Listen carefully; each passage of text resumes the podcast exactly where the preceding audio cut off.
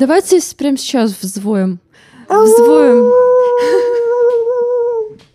Этот А. плач у нас песней зовется, да?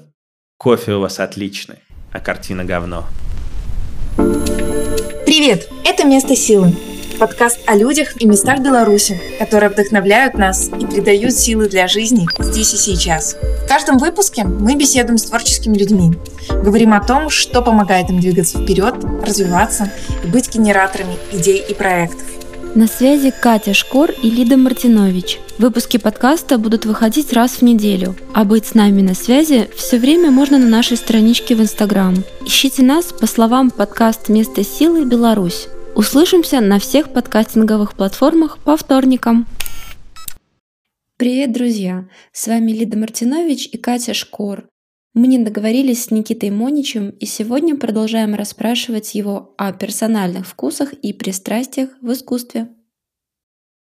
Ты можешь объяснить профану, чем принципиально отличается искусство Азии? Ты у себя в Фейсбуке написал, что тебя искусство Азии манит э, особо. Да. Чем, собственно, европейское, наверное, там, грубо говоря, западное?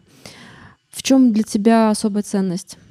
Как в том анекдоте, во-первых, это красиво, это как минимум, да, то есть причем можно очень расширительно об этом говорить, так как, э, в принципе, мы в искусстве часто ищем рафинированности формы, сложности и мастерства, и такая штука есть, например, там в пейзаже Ивана Ивановича Шишкина. Прям вот, прям хорошо сделано, молодец. Он постарался. Сосна получилась. Просто, просто очень классно получилось. У тебя так, чувак, никогда не получится. Окей, я согласен.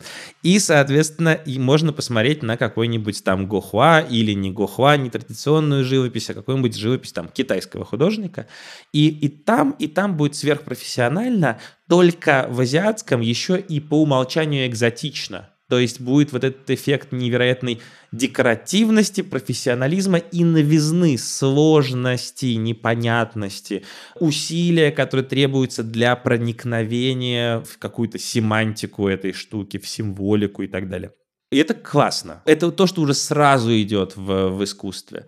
Э, Дальше, конечно же, ну, мне кажется, что большим источником удовольствия от искусства является удовольствие интеллектуальное от того, что происходит акт коммуникации с ним.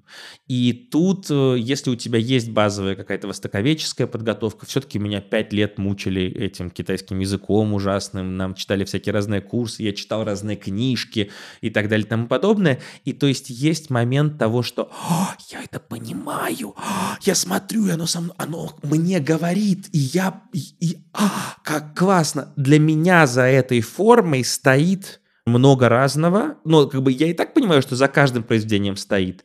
Но за этим стоит что-то такое, чего по умолчанию я не должен был бы понимать. И то, что я в какой-то степени понимаю, это дает кайф, кайф. Вот. И в-третьих, мозги же немножко меняются. Там вот за восприятие иероглифа отвечает не тот же самый кусочек мозга, что за буквы.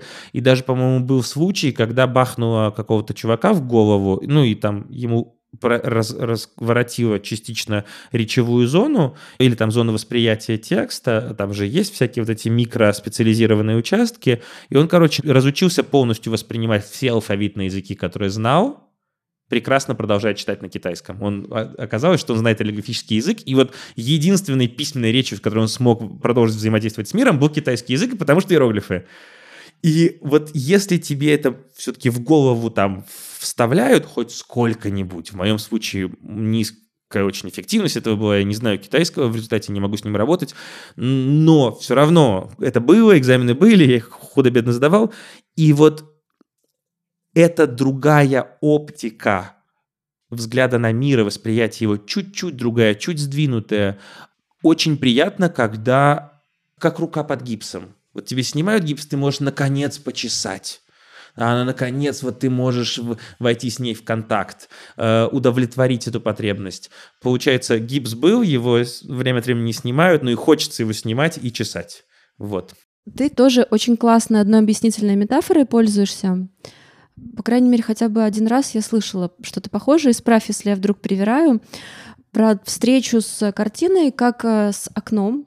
и угу. что то, что в ней изображено, это некий мир, который создан по определенным правилам того места, времени, опыта художника, плюс его, собственно, уникальные какие-то качества как мастера. Вот. И тебе как бы нужно туда переместиться, и ты проходишь в картину как в портал в какой-то. Ну, чуть-чуть две модели тут ты соединила. Эм, такой портал — это скорее логика романтическая, вот что там везде портал, и везде бездна, и везде вершина, и ты сам бездна, и смотришь в эту бездну, и бездна призывает бездну водопадами глаз твоих, и, в общем, еще себя обезднячиваешь об эту бездну и идешь довольный. Это одно. Все еще многие художественные музеи построены по этому принципу, но четвертая стена за закрылась довольно жестко, поэтому, мне кажется, стоит остаться на уровне метафоры про окно. Ты в окно выглядываешь, но не всегда открываешь его и завазишь, потому что вот э, ты смотришь в окно, и там такой красивый-красивый снегопад. И вот прям как будто, ну, как будто Вивальди в голове начинает играть, вот это вот все та-та-та-та-та. Потом открываешь окно, и тебе в рожу ужас, кошмар. Хорошо, что я внутри. Соответственно, заглянуть туда – это уже большее погружение, и там нужны, скажем, это я, я скорее про то, что речь о заглядывании внутрь уже где-то граничит с психопрактиками и такими трансовыми состояниями. Оставьте Кастанеде хоронить своих мертвецов, да, и жевать свой кактус. Большинство людей все-таки удовлетворяется разглядыванием окна. Мысль моя основная в том, что даже если так на полшишечки разглядывать окно и не погружаться внутрь, рано или поздно, если мы долго это делаем, за окном темнеет, и эта темнота превращает стекло в зеркало. И вот это важнее для вот э, такого не очень глубокого, не не, не, не трансового посещения, не экстатического посещения музея, когда ты просто ходишь, ходишь, ходишь, и в какой-то момент в произведении видишь себя. Как страшно. Современный человек только везде смотрит э, в зеркала. Да. Он пользуется социальными сетями и смотрит э, сам вот в зуме, смотрит на себя и еще пятерых людей. В социальных сетях смотрит постоянно на себя, и еще да. на какой-то поток. И в музей он попадает и тоже смотрит там на себя. Черт возьми, когда же наконец он кого-то кроме себя увидит? Не, э, как говорил Будда, на самом деле, кстати, это одна из красивых метафор в школе Аватам Сакасутры Хуаянзун. Был вот такой момент, один из патриархов объяснял императрице, что такое вообще природа Будды. Он поставил статую Будды и окружил его набором зеркал бронзовых, каждый из которых отражал ему его. И как бы вот Фактически это и есть природа мира. Будда видит себя во всех отражениях, э, но в отличие от нас, понимает, что это отражение, в то время как мы считаем, что это реальные объекты и реальные мы. В 20 веке уже это будет повторено блистательно автором, которого я забыл. Как зовут, конечно же, Будда ТВ, когда фигурка Будды, э, на нее направлена видеокамера, камера транслирует эту картинку на телевизор, телевизор направлен на Будду. Вот это вот одно из важных таких азиатских и общемировых произведений 20 века на самом деле отсылает нас туда вот в 4-6 век нашей эры. Все уже придумано до нас китайцами. Красиво. Нет сомнений. А вот э, ты любишь буддизм больше всего в азиатском искусстве, да, сизм? Даосизм — это классно, про него очень здорово читать. Ну, там всякие вот эти штуки типа Джуанзы, бабочка, бабочка Джуанзы очень приятно. Или чудесный абсолютно трактат, сам трактат Джуанзы с этими анекдотами, приколами и, в общем, всем вот этим мемасным э, вот, э, наполнением. Но буддизм в большей степени позволяет быть невовлеченным наблюдателем и получать из этого какие-то плюшки.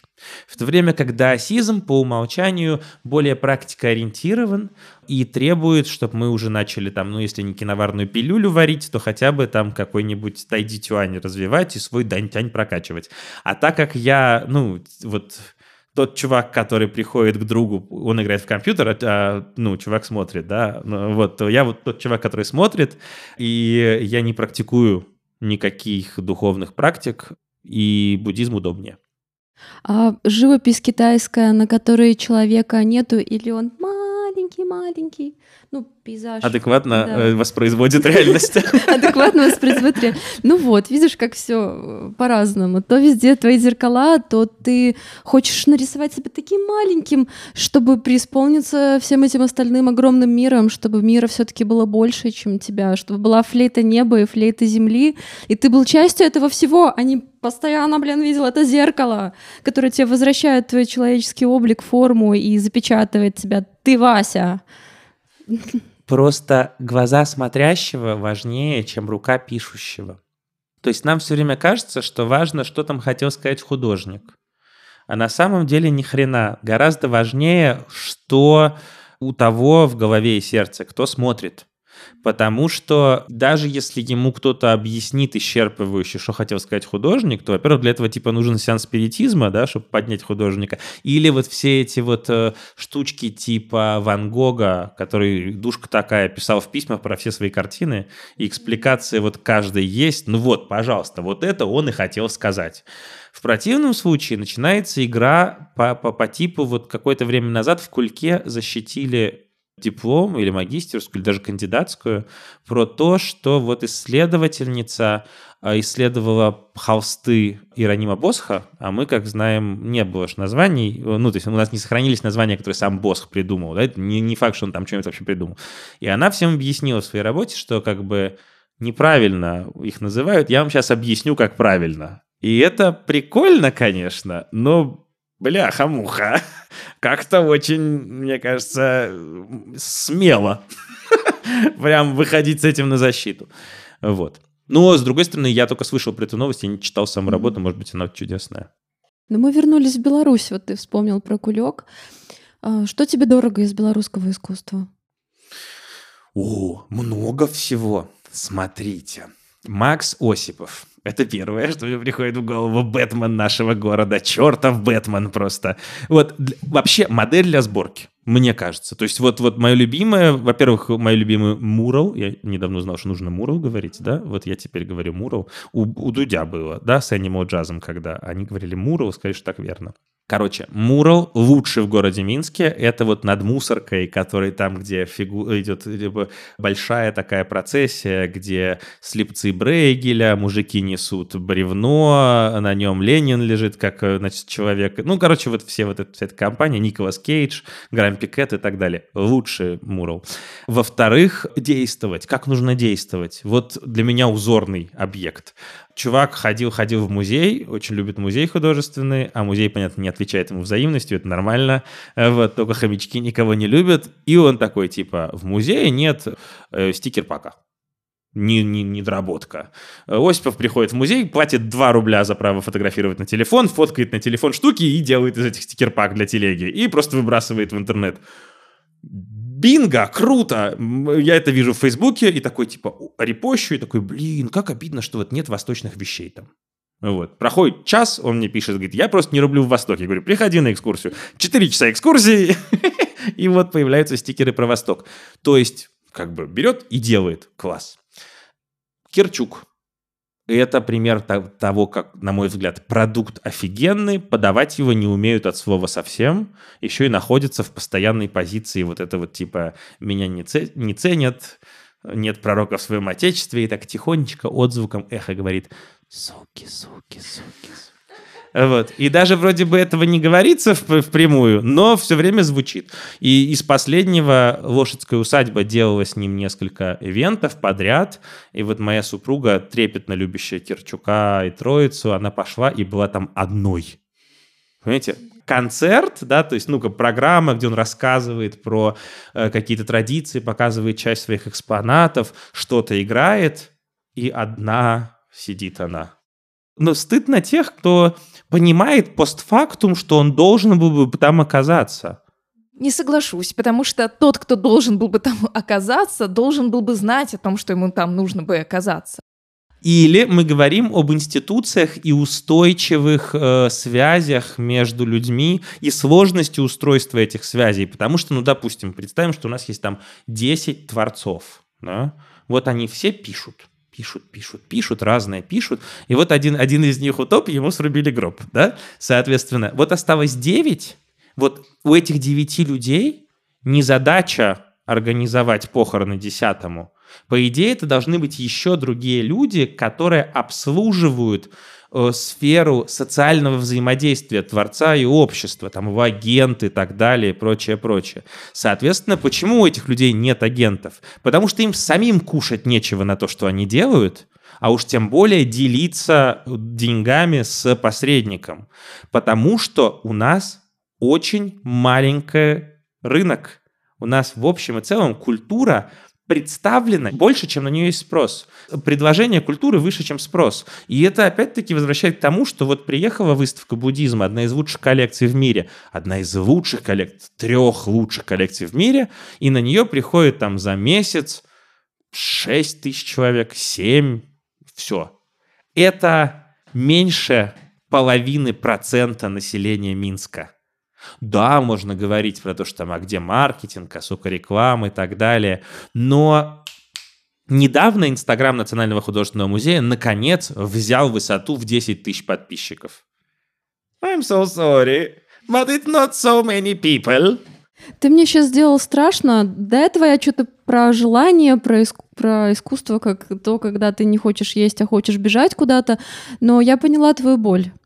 Иногда нужен э, жесткий, рациональный, эффективный маркетинг для того, чтобы достучаться до тех людей, которые должны понять, что им на самом деле нужно на Кирчука а, по любым мотивациям, по любым причинам, и им на самом деле нужно на выставку про буддизм, потому что им туда нужно. Это правда. Действительно сложно понять, в какой момент нужно, нужно подождать, пока сам разовьется этот спрос, когда типа дорастут все, там сносят коньки и, наконец, перейдут на какие-то другие виды обуви, или, соответственно, э, то, что в какой-то момент могут появиться те посредники, ну, то есть, типа, там, условный очень пример Дягилев и русские сезоны, да, вот, казалось бы, из ничего он такой, а давайте попробуем, раз, привез художников, ну, типа, всем интересно, но не очень. Он такой, а давайте тогда музыкантов и художников, да, ага, тоже неинтересно, то есть без, без проститутки из торта все равно не проходит никак, как все, поэтому давайте там бакс, танцовщики и так далее, балет. Дягилев презирал балет. Он говорил, что это типа развлечение для лохов. Ну так, для необразованных, непродвинутых людей. Хорошо, да, и привозит балет, и все в восторге от тебя, ты от э, Бакста, вот, э, Бакстера, тут хорошо, лучше его полная фамилия подходит. Мы не знаем, в какой момент должны появиться эти менеджеры, но что точно можно сказать, недавно произошел важный шаг в появлении профессиональных менеджеров в сфере культуры. Очень важный шаг. Это кейс с Мафом. Вот когда произошло то, что произошло с Мафом, стало понятно четко, что в ближайшем будущем уровень менеджмента культурного существенно вырастет. Потому что это как будто бы, ну, сосредоточие всех тех проблем, которые были у нас в этой сфере. Это была полная жесть. Ну, это произошло, все, живем дальше. Как сказал правильно Зименко, э, куратор а, арт белорусской коллекции, говорит, ты представляешь, насколько сложнее теперь будет деньги спонсоров получать под культурные штуки? Про деньги спонсоров. Это мой любимый, моя любимая часть. Никита, как ты думаешь, нужно ли связывать э, пока государственные институции не очень работают. Uh-huh. Нужно ли связывать бизнес и искусство? Нужно ли связывать вот предпринимателей и художников да. для того, чтобы это ответ. Да, да, ну ты договори да, полностью для, вопросы, я тогда вот развернусь. Да, чтобы вот э, институт меценатства рос, и тем самым э, бизнес помогал, я это называю, закидывать эту э, яму, которая mm-hmm. сейчас беспроглядная, чтобы интерес рос. Да, я считаю, что да. Во-первых, потому что мы все-таки социальные животные, и ну и типа все побежали, я побежал, это раз. Во-вторых, э, у всех есть эго, и обычно оно согревает воздух и продвигает э, там, продажи у брендов элитного алкоголя, услуги эскорта и там э, элитные автомобили, да, ну, скажем, на все это приятно смотреть, но меня бы радовало, если бы они самоутверждались по-другому. Соответственно, было бы классно, то есть польза бы какая-то была. Это точно да. В-третьих, мы прожили уже довольно большой кусок 21 века, и пора бы уже в нашей стране законодательство подогнать хотя бы под конец 20-го. ну, в области вот э, всякой меценатской штуковины и так далее. А как ты думаешь, возможно, ну, вернее, спрошу вопрос так.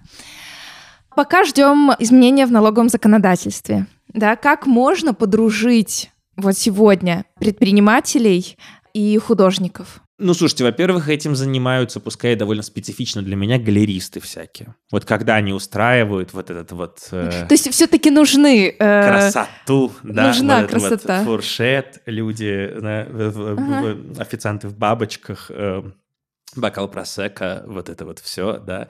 Э, дамы и господа, я хотел бы вам представить художника. Да, он выглядит как бомжара, но это его стиль. Э, вот, и вам очень нужно вот это все купить. И здесь можно расстраиваться, здесь можно иронизировать, но, слушайте, вот прекрасный фильм в 2020 году вышел, «Бэнкси. Расцвет нелегального искусства», мы его несколько раз показывали, и там есть момент, когда показывают торги Бэнкси, и там 200 тысяч, 300 тысяч, и сидят люди, которые, ну, прям вот супер супер-пупер чистый алхимический пример того, против чего Бэнкси восстает, и они такие вот, вот юбка-карандаш, укладка, ей 65, но выглядит на 47, соответственно, и она смотрит рядом, то есть она сидит, сидит такая с часиками в аккуратном костюме, американка такая, и она смотрит куда-то, и поднимает, э, то есть ей срать на Бэнкси. Одноз... Весь ее образ говорит, я б таких, как он бы, на крестах распинала, если бы в Риме вовремя жила. Но она его покупает. Я не знаю, это образ, который не совпадает вроде бы с каким он должен быть. Может быть, на самом деле внутри она там левак-анархист, просто рядится в эти ризы, потому что таков, такие, таковы, значит, заповеди эстеблишмента. Не знаю. Но, ну, блин, все равно хорошо. Хорошо, какие-то вещи попадут в музей, что-то в рамках ее вот этого наследия потом окажется в каком-нибудь общественной организации, потому что она его там завещает это, потому что ее сын умрет от передоза, ну и там как бы и так далее. Как, какой-то плюс в результате будет. И с этого плюса, в том числе у нас здесь, да, галеристы вот прокачивают местные элиты. Потом часто люди, которые э, возглавляют большие бизнесы, какие-нибудь строительные, еще какие-то, оказываются тайными любителями какого-нибудь искусства, и они там для себя это собирают как-то, тоже неплохо. Да? Конечно, не публично, потому что публично чревато.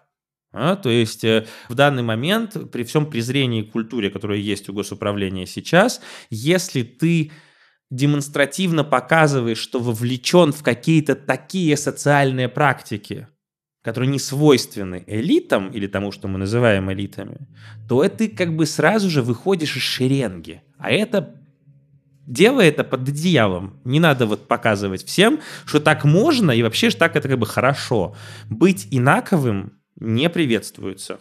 Купи себе костюм из Коминтерна, да, и вот этот вот галстук такой обязательно с отливом. Но, в принципе, это здорово, что это будет происходить. Даже на минимальном уровне. Ну, типа, кафешку открыл и не постер сделал, не там повесил, да, а какую-нибудь говняную живопись непонятную. Вот такое бывает вот с какими-то там типа гламурными штуками. Плохо нарисованная женщина в очках Дольче Габбана. Это уже живопись. Ну, пока ужасно, но это шаг вперед. Это был какой-то намек на какую-то кафешку определенную или нет? Нет, это коллективное такое вот э, с, соединение нескольких кейсов. Иногда заходишь и видишь искусство, и оно очень не близко тебе. Мне кажется, оно ужасно, но дальше я останавливаюсь и думаю, так, хорошо ли, что этот человек купил в Инстаграме у какой-то там девчонки, которая делает много сторис на фоне своих холстов, вот, вот это.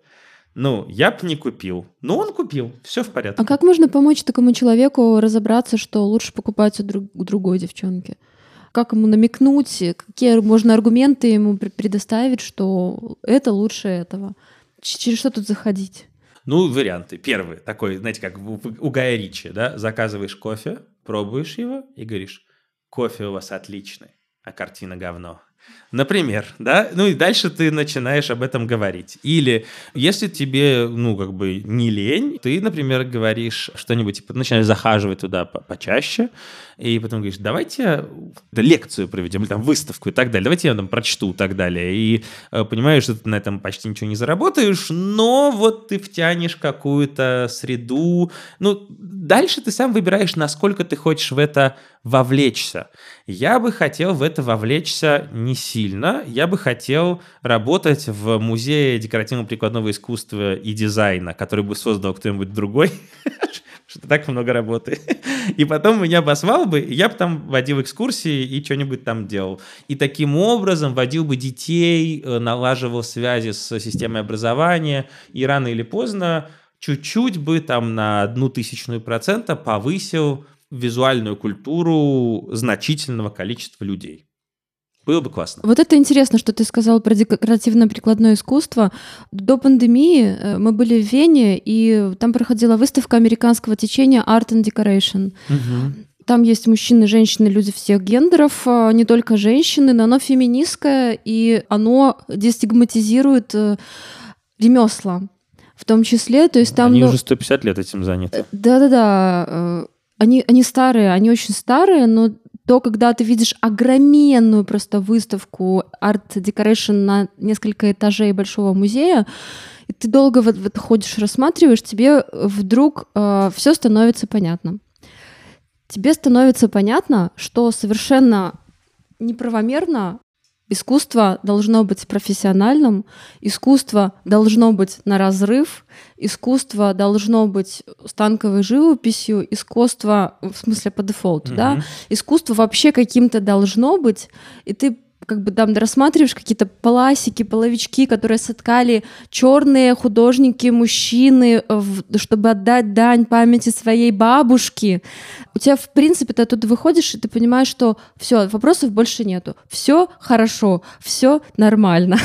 И че забывшаяся рука. Вот-вот, и че забывшаяся рука. И ты хотел бы именно таким музеем руководить, где я так поняла, все глобальные вопросы современности об искусстве закрыты. Я вообще не хотел бы про глобальные вопросы. Это очень классно про глобальные вопросы, но я здесь очень узко, шаблонно мыслю. Мне просто нравится, когда красивый стул, и вот если 10 красивых стульев, и ты смотришь на них и понимаешь, как в этих стульях, именно не в одном, а в нескольких подряд, преломляется, ну, чуть ли не вся история там Западной Европы последних 500 лет. И вот, вот тут вот так, а вот тут и про эти стулья можно говорить, а вот здесь вот так придумали, а вот здесь такую щепочку сделали, а вот тут вот много золота, а вот здесь асимметричные S-образные модели, а здесь не так, почему? А, а, а. И когда предметы бытовые становятся гиперссылками для более широкого контекста исторического, социального и так далее. Вот это я хочу. Я хочу, чтобы красивых вещей много было, и можно было о них говорить с людьми. Вот. Как нам восстановить нашу связь с всем остальным миром? Носить юбки в пол. Носить юбки в пол. Смотри, последний э, год минимум э, мы чувствуем связь э, со всем миром в основном от того, что к нам приходит коронавирус, к нам приходят санкции, еще что-то к нам такое приходит. А наше внимание собственное направлено вовнутрь себя. То есть очень много людей там, стали интересоваться белорусской культурой, белорусским искусством, белорусской песней, белорусской литературой.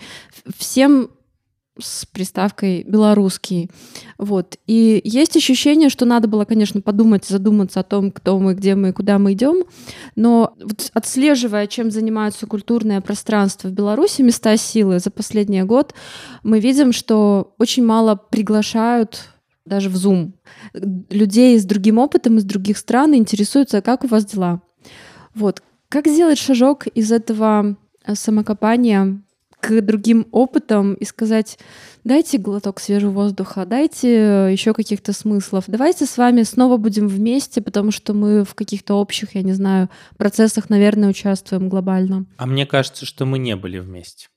Мне кажется, что глобально, несмотря на все вот эти проекты, вроде там Франко-Белорусского центра, Института Гёте, etc., etc., etc., ЕГУ, ЕКВАБа и так далее, мы не были включены в том числе в культурный контекст.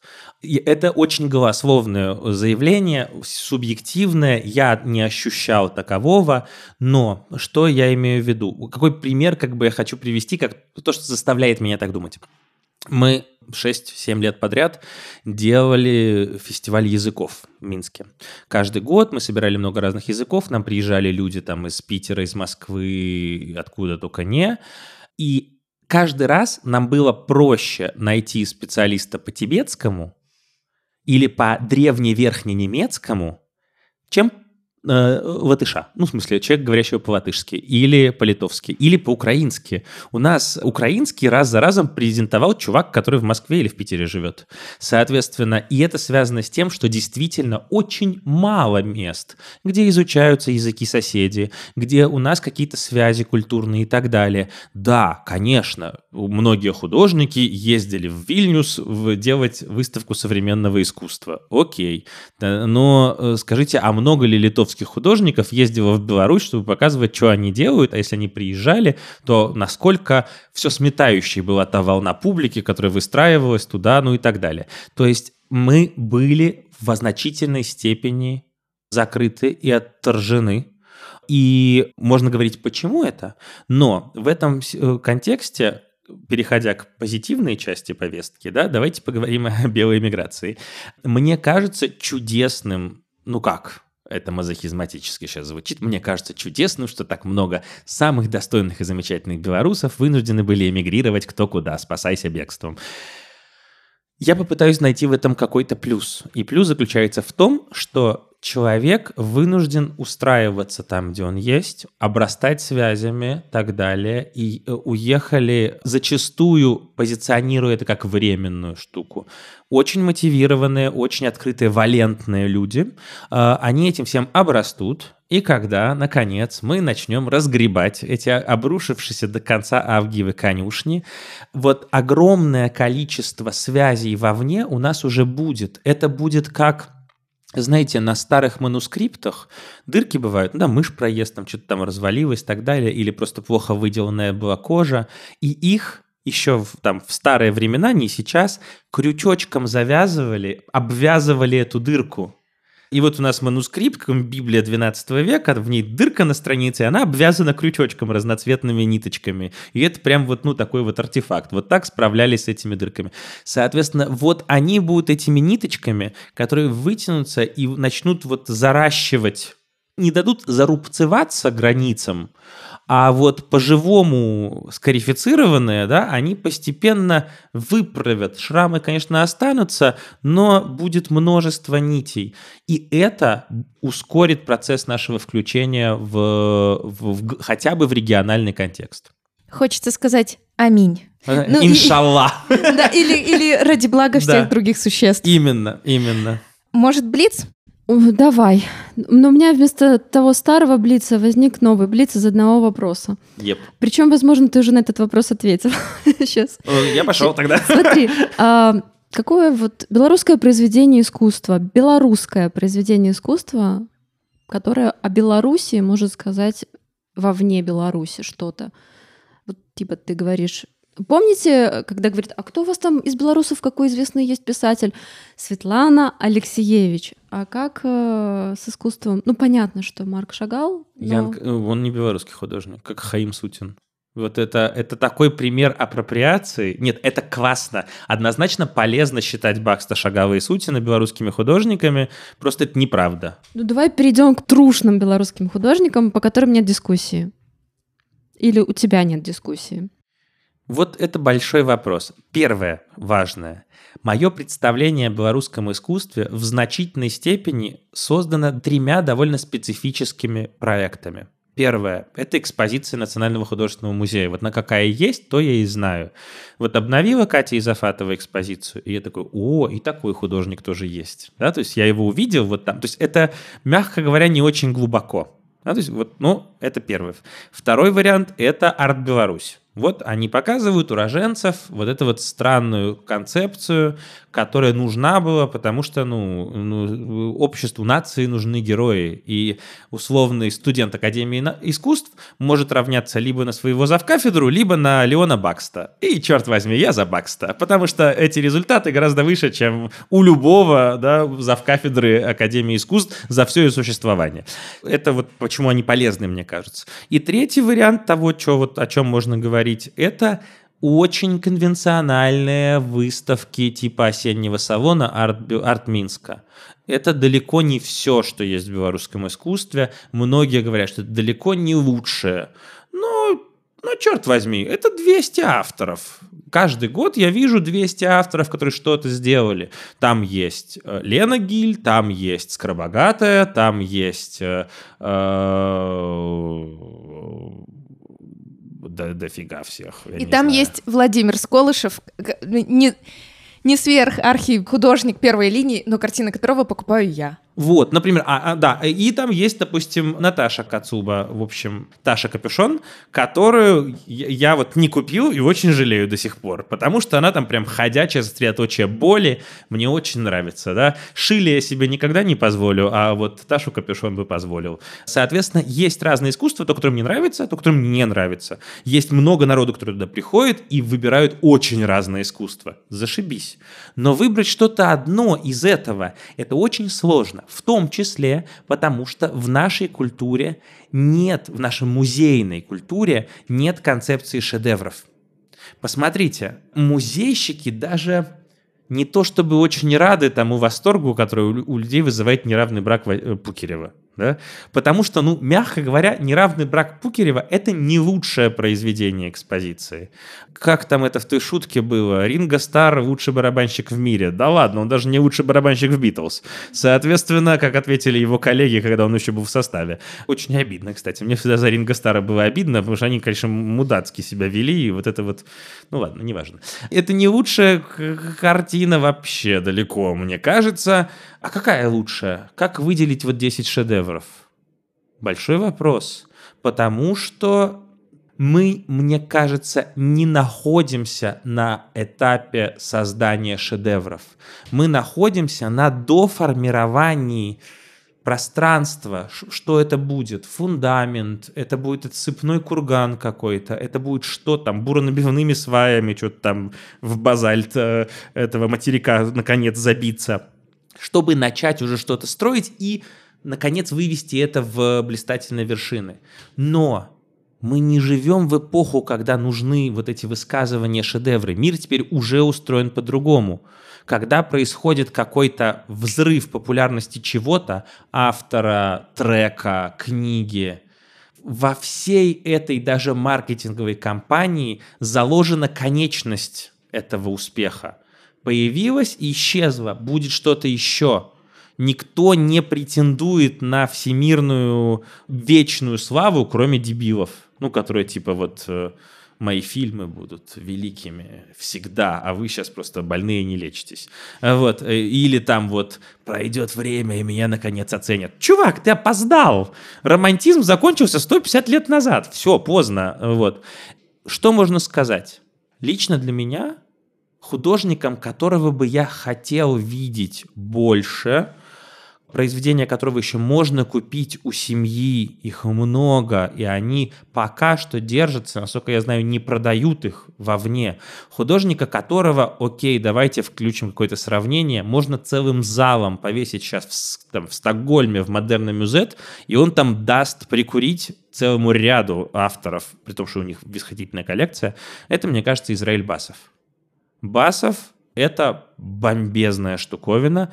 Басов прекрасно, как какое-то вот неувеличительное стекло, не, ну какая-то призма, отражает многое о нашей истории. И то, что только там 6 или 7 его холстов купили в художественный музей, то, что сделали еще при Аладовой, и то, что Союз художников попытался сожрать музей, но как бы подавился слегка, и то, что это все-таки купили, и то, что с тех пор ни одного больше не было куплено, и то, что когда была огромная, красивейшая экспозиция, Катя Изафатова, ты чертов гений, ты делаешь это так с ребятами, как никто в нашей стране. Чмоки в щеки.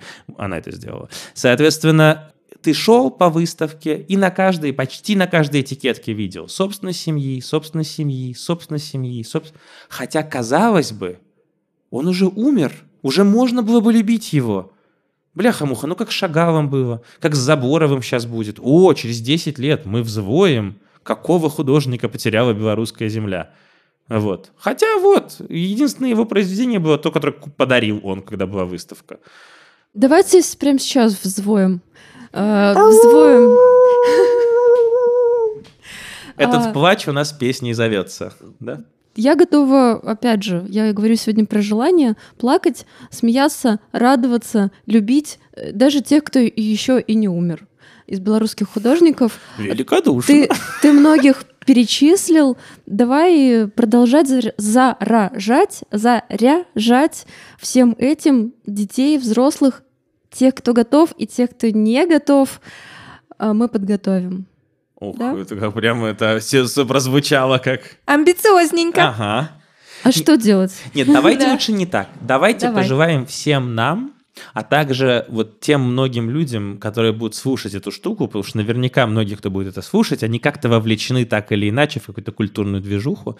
Мы все друг другу пожелаем не умереть с голоду, продолжая заниматься тем, чем мы занимаемся. Мы пожелаем нашему обществу такой структуры, в которой наши навыки будут востребованы все более увеличивающимся количеством людей, что позволит нам более-менее хорошо жить и дотусить вот здесь там за окошком, да, кушать вкусное, делая то, что с одной стороны нам нравится, с другой стороны служит идеалом развития более совершенного общества, да, в которое мы верим, и чтобы вот это все было востребовано.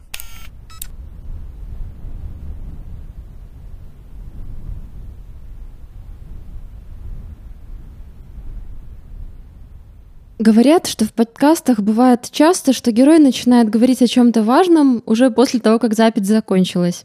Мы говорили о чем-то важном до записи, во время записи и после записи, но наша совесть будет не чиста, если мы не расскажем о нескольких важных вещах, которые Никита упомянул после того, как мы нажали э, off-record.